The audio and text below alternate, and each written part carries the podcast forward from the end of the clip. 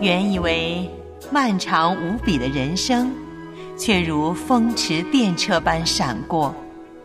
偶尔翻看昔日的照片，仿佛回到昨日，你我还是翩翩起舞的少年。回想往日的岁月，每一步都有恩典。现在真好，岁月正好。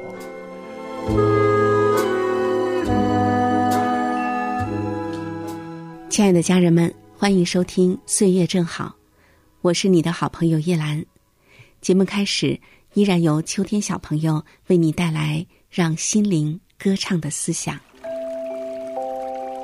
操练身体，益处还少，唯独近前，凡事都有益处。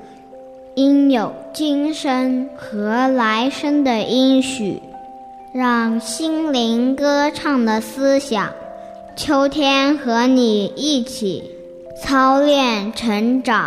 刮风或下雨，一起从不离开你，天赋地小花成长在他手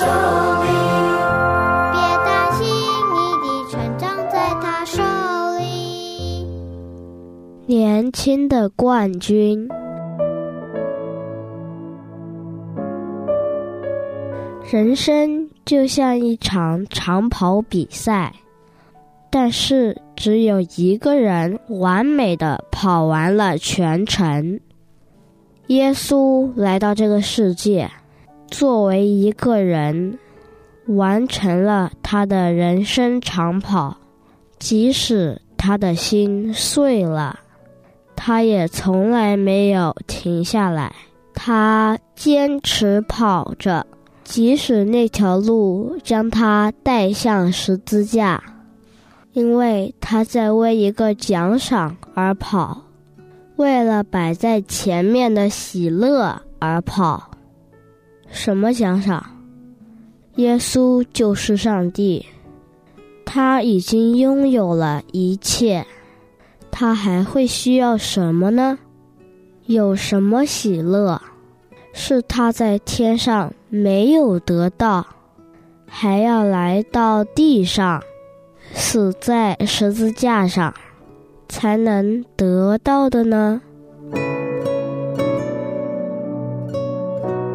是你，你就是耶稣的奖赏，你就是他的喜乐。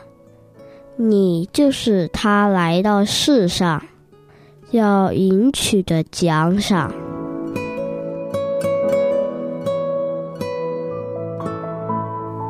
耶稣因那摆在前面的喜乐，就轻看羞辱，忍受了十字架的苦难。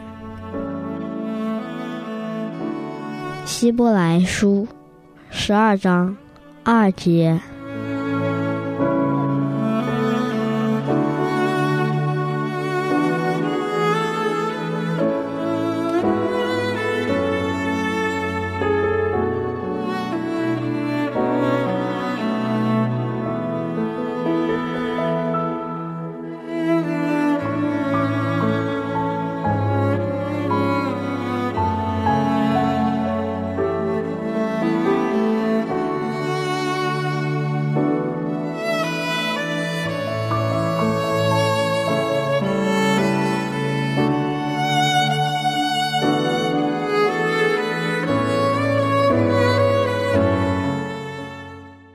谢谢秋天小朋友的分享。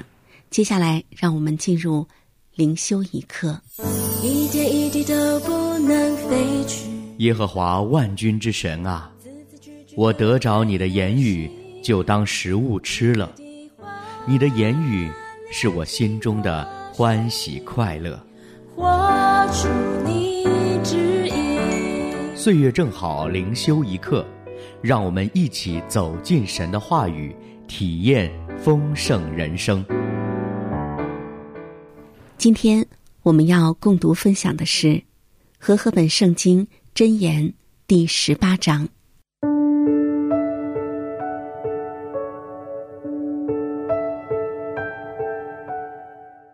与众寡合的，独自寻求心愿，并恼恨一切真智慧；愚昧人不喜爱明哲，只喜爱显露心意。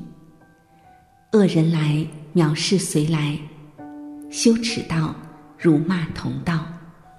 人口中的言语如同深水，智慧的泉源好像涌流的河水。沾寻恶人的情面，偏断一人的案件，都为不善。愚昧人张嘴起争端，开口招鞭打。愚昧人的口自取败坏，他的嘴是他生命的网罗。传舌人的言语，如同美食深入人的心腹。做工懈怠的与浪费人为弟兄。耶和华的名是坚固台，一人奔入便得安稳。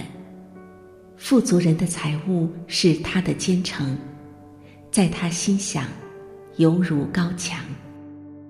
败坏之先，人心骄傲；尊荣以前，必有谦卑。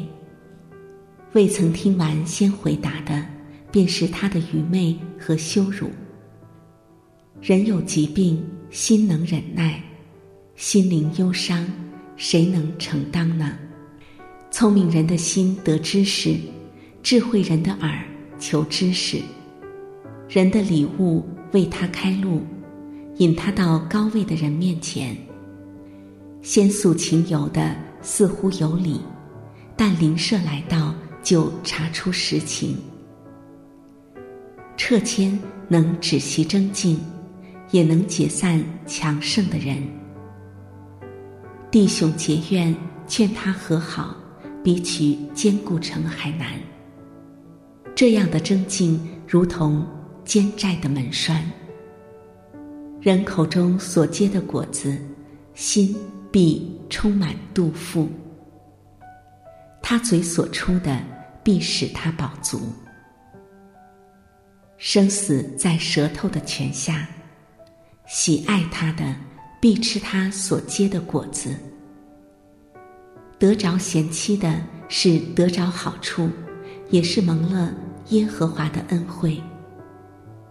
贫穷人说哀求的话，富足人用威吓的话回答。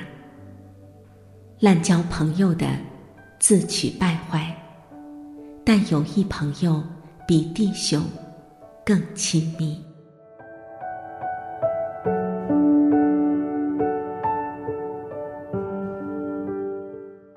接下来，让我们来了解一下《圣经真言》第十八章的注解。《圣经箴言》十八章一到二十四节说到了真正的倚靠。第五节论寻思，这是箴言所责备的，但公正无私是否很难在现实中找到呢？不信的人这样行，不会以为画饼。但属主的人，可否这样行呢？第八节，论谣言。说长道短，往来传话，是朋友间往来常有的。一旦不谈别人，则没有什么可说的了。请回想信徒之间的交谈，是否与上面所说的不谋而合呢？十到十一节，论倚靠。一人倚靠的是神的名，富人则倚靠他的财富。两者所倚靠的不同，但都是以之作为安身立命的保障。基督徒断言以倚靠神为上选，但骨子里，试想我们有否以钱财为可靠？所寻找的是财富。而非寻找神自己呢？十四节论意志，身体的软弱是不足为道的，坚强的意志足可使人忍受更大的痛苦，也可以成为疾病的良药。但是，如果软弱的是心灵，那么能忍耐的机会就会十分微小了，因为忍耐源于人的意志力。坚强的信仰是坚强意志的基石，让我们坦然信靠神在我们生命中的作为。十七节论片面之词，如果只听一方面的说话，并不容易察觉真情。只有细心倾听双方的陈词，才较有把握。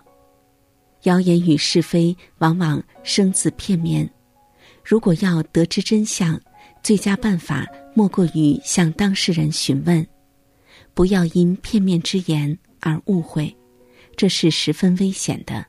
不独本身受损，更会祸及他人。二十四节，滥交者朋友虽多，结果自取败坏。有一朋友，指的是有深交的朋友，甚至比弟兄亲密，是人生的福气。试想，你有没有一位深交的朋友？如果还没有，怎么样才可以得到呢？虽然耶稣。叫一切朋友更亲密，但可以共患难的朋友仍是我们所需要的。让我们以磊落之心，勇于剖白自己，寻求相知的密友。让我们一起来思想一个问题：你愿意人怎样待你？你要先如何待人？箴言中论交友之道。能否成为你待人处事的提醒呢？您正在收听的是由良友电台为您制作的《岁月正好》，短信幺三二二九九六六幺二二，短信开头请备注“岁月”。我们的电邮地址是拼音的“岁月 ”at 良友点 net。欢迎您来信与我们分享您收听节目的心得，或者分享属灵光景、带导事项。无论您在人生的哪个阶段，有主陪伴就是岁月正好。感谢收听今天的节目，我是叶兰，愿上帝赐福于你。下次节目时间。我们再会。